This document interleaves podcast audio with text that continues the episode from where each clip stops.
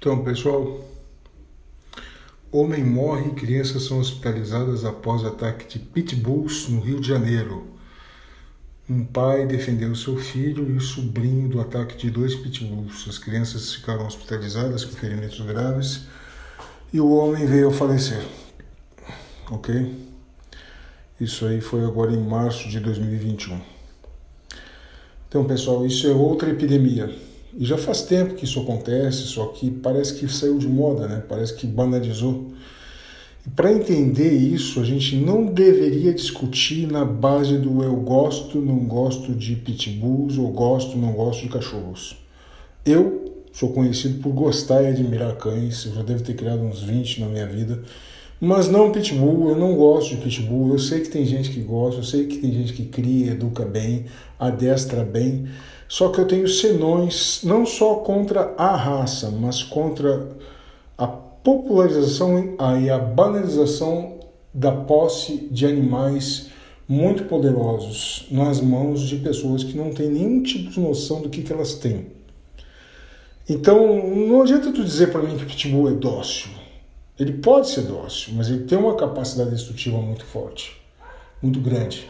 Então é como tu ter uma arma, tu tem que ter porte, tu tem que ter documentação, tu tem que passar por testes, por avaliação.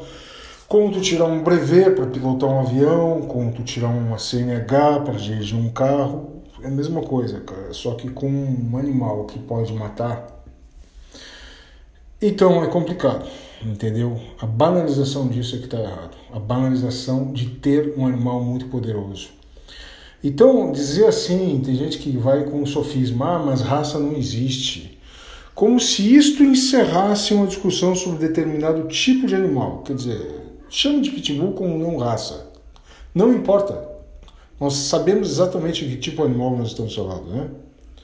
Então, a questão é a seguinte, ó, eu já criei cães na minha vida, pequenos, grandes, de raça ou sem raça de, definida, chamados SRDs, Cães mais agressivos, cães bem mais calmos, o problema é sempre o dono.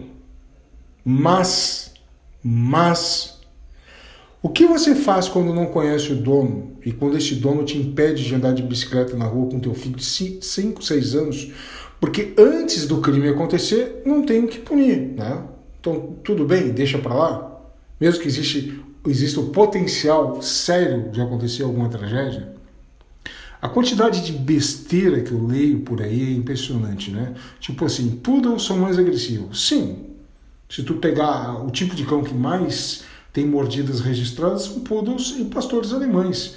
Até porque são muito mais numerosos. Mas mesmo que tu pegar proporcional, né? Só que a questão é, o que faz uma mordida de poodle em ti? E o que faz uma mordida de Rottweiler? E o que faz uma mordida de pastor belga de Malinois, e o que faz uma mordida de cane corso, e o que faz uma mordida de fila, que foi criado para caçar escravos no Brasil, e o que faz uma mordida de pitbull que não cede. Essa é a questão. Né? Então, dizer que poodles são mais agressivos não é a mesma coisa que tu dizer que tem muito mais gente dirigindo kart e se acidenta. Mas, no entanto, um cara com um tanque de guerra na rua, dirigindo mal, bêbado, pode causar muito mais dano proporcionalmente do que um indivíduo com kart, não? Então, assim, ó, não adianta sofismar, cara, né? É... Uma coisa que tem que, tem que ficar inter... é... claro é que mesmo que tu tenha menos mordidas ou menos ataques de pitbulls do que outros cães, a questão é letalidade do ataque de determinados tipos de animais. Tá legal? Eu vou, vou dar um exemplo claro. Eu tenho um, um dog de Bordeaux. Para quem não conhece a raça, é um tipo de mastim francês. Ele tem 75 quilos. Tá? Ele é dócil. Tu tira um osso de costela da boca dele se tu quiser. Entendeu? Só que mesmo assim, presta atenção, mesmo assim, eu nunca o deixo sozinho com meus filhos. E não é nem questão de confiar ou não confiar na agressividade dele. A questão é simples. Ele pensa como uma criança. E crianças disputam, elas concorrem. Só que eh, o dog de Bordeaux em questão, ele não tem um polegar opositor e um punho que ele fecha. Ele não dá um soco para disputar um brinquedo. Ele usa um negocinho que está em cima do pescoço chamado mandíbula. E a mandíbula dele é capaz de quebrar o fêmur de uma vaca.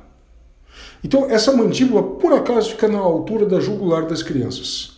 Então, tu imagina uma brincadeira, uma disputa corriqueira, uma brincadeira, onde a criança empurra o animal, ou nem precisa empurrar, mas ele usa o recurso que ele tem, para o qual ele nasceu e ele sempre disputou com os irmãozinhos na ninhada, a mandíbula, a boca. E ele morde e sacode o pescoço da criança, achando que está brincando. Eu nem estou falando de cães agressivos. Eu estou falando de tragédias que acontecem desse jeito com cães da família e a família diz: ah, mas ele nunca fez isso. Pois é, ele nunca fez isso. Mas a questão é a seguinte: tu sabe do potencial de destruição do teu animal? Então, cara, a culpa, mesmo que eu tenha um animal agressivo, sempre é do dono, porque o dono é ignorante, né? Ele não estudou etologia, ele não teve. Ele comprou um cão que ele não sabia do potencial destrutivo dele, ele não teve um mínimo bom senso para perceber a proporção de tamanhos entre indivíduos de espécies tão distintas, e eu estou me referindo a crianças junto com, com animais de esporte. Né? Exceções existem, e assim como existem as exceções dos bonzinhos, existem as exceções dos mauzinhos, e não são poucas. Eu tinha uma vizinha aqui que ela tinha um labrador. Quem que já não viu filme de labrador? Labrador é um cão tudo de bom, super paz, né? É isso que a gente tem. Só que esse labrador que ela tinha, especificamente, ele esgarçou uma cerca que a gente tinha e ele atacou o pai do meu cão, quer dizer que era outro dog de Bordeaux. A gente estava ali no churrasco e tal, o meu amigo tinha trazido esse cão, prometendo que ia me dar um filhote, eu nem queria, mas o cara insistiu e realmente eu gostei do bicho e tal. E daí, o que, que eu fiz? Eu segurei o cão do meu amigo, porque era muito maior e mais potente, né? E o labrador louco ficou mordendo ele. Totalmente pirado, bicho. Aí eu passei a guia, enforcador pro meu amigo, que segurou mal e mal, e eu fui atrás do labrador, puxei ele pelas axilas. O bicho ficou louco, histérico, tentando me morder. Eu levantei ele e joguei por cima da cerca, na rua, né? Levei mordida, fiquei com o braço lenhado, sangrei um pouco, né? E os donos? Fui falar com os donos. Vocês acham que era gente ignorante? Gente carrancuda que cria o animal para brigar? Não. Gente finíssima. O cara trabalhava no Ibama, a menina é uma engenheira florestal, super, sabe, os caras que te visitam, só que é gente ignorante, ignorante no sentido lato do termo, não conhece o assunto. E a maioria dessas pessoas ignorantes tem cães que acham eles bonitinhos. Vamos fazer o mesmo paralelo com arma? Muita gente defende a posse, né? Eu mesmo, né? Porque eu acho que é bom ter uma arma em casa para defender a família. No entanto, com a epidemia, epidemiologia que nós temos de acidentes de trânsito no Brasil, em que muitos desses acidentes implicam em brigas, em mortes, eu não defendo o porte para o cara sair por aí com arma, entendeu? Porque o risco ele é muito maior do que um hipotético benefício de tu carregar arma para lá e para cá. Tá? Isso nós estamos falando de dados, nós estamos falando de estatística, né? ou que seja ciência. Agora vamos para política e lei.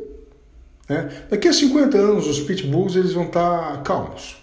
Porque assim como os pastores, os bulldogs, eles vão se misturar, eles vão se descaracterizar, eles vão ser cruzados com animais com genes mais dóceis, né? nem sei se tecnicamente é correto falar em gene mais dócil, mas enfim, usei aqui uma expressão popular, sem rigor científico. Né? Ah, ou seja, vão ser cães mais calmos. Né? Assim como os bulldogs hoje são cães bobões, né? de sentar do lado do sujeito na sala e não se mexer. Só que esses cães foram criados há séculos atrás como cães de rinha, de arena. Bulldog, cão búfalo que ele pulava, era baixo, pulava com as patas poderosas e a mandíbula grande para grudar na jugular do touro e sangrá-lo até a morte. Era uma aposta. Era diversão de, da nobreza, da oligarquia da Europa, entendeu? Com o tempo de tanto cruzamento e de não selecionar os indivíduos mais bravos, eles amoleceram.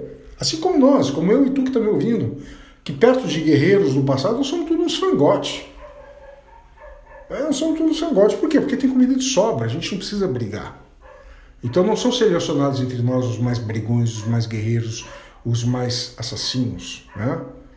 Agora, o problema de tudo é quem tem um animal desse não encara o potencial dele, a capacidade dele, né?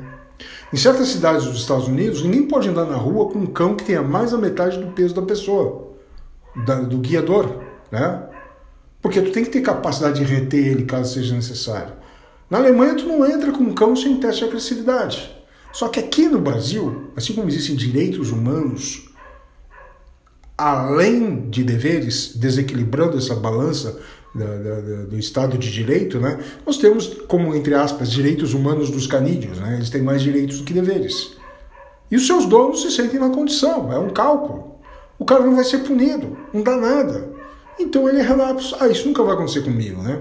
Ou vocês acham que essas pessoas, mesmo tendo diploma de veterinário, adestrador, já discuti com um que defendia isso, que achava que, que eu exagerava. Vocês acham que esses brasileiros aí, mesmo com títulos, com, com, com diplomas de curso superior, eles deixam de ser permissivos e lenientes? Sabe, é muito comum as pessoas simplesmente levarem a cultura dela, que elas têm para outra coisa, a, a falta de, de, de, rigor na hora de dirigir, de estacionar o carro, de fazer uma fila, de seguir um processo uh, burocrático, de serem corretas, pensando na maioria. É muito comum essas pessoas serem assim também com seus cães, possivelmente com armas, caso que tenham, né? Elas são assim no geral, porque nós somos assim. Uma marca distintiva da nossa sociedade é essa. Dá para mudar a cultura? Eu acredito em mudança. Mas começa assim, começa punindo. E começa pela denúncia.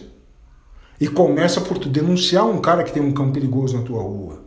Que quando ele entra de carro, o portão abre e o cão escapa. E depois volta depois que ele fica berrando meia hora. Porque o cara se. ele troca de carro todo ano ou a cada dois anos, mas ele se recusa a pagar um adestrador. Ele se recusa a fazer uma cerca para criar um ambiente específico para o cão, para que ele não escape na rua na hora que entra de carro. Cara, isso é super comum, entendeu?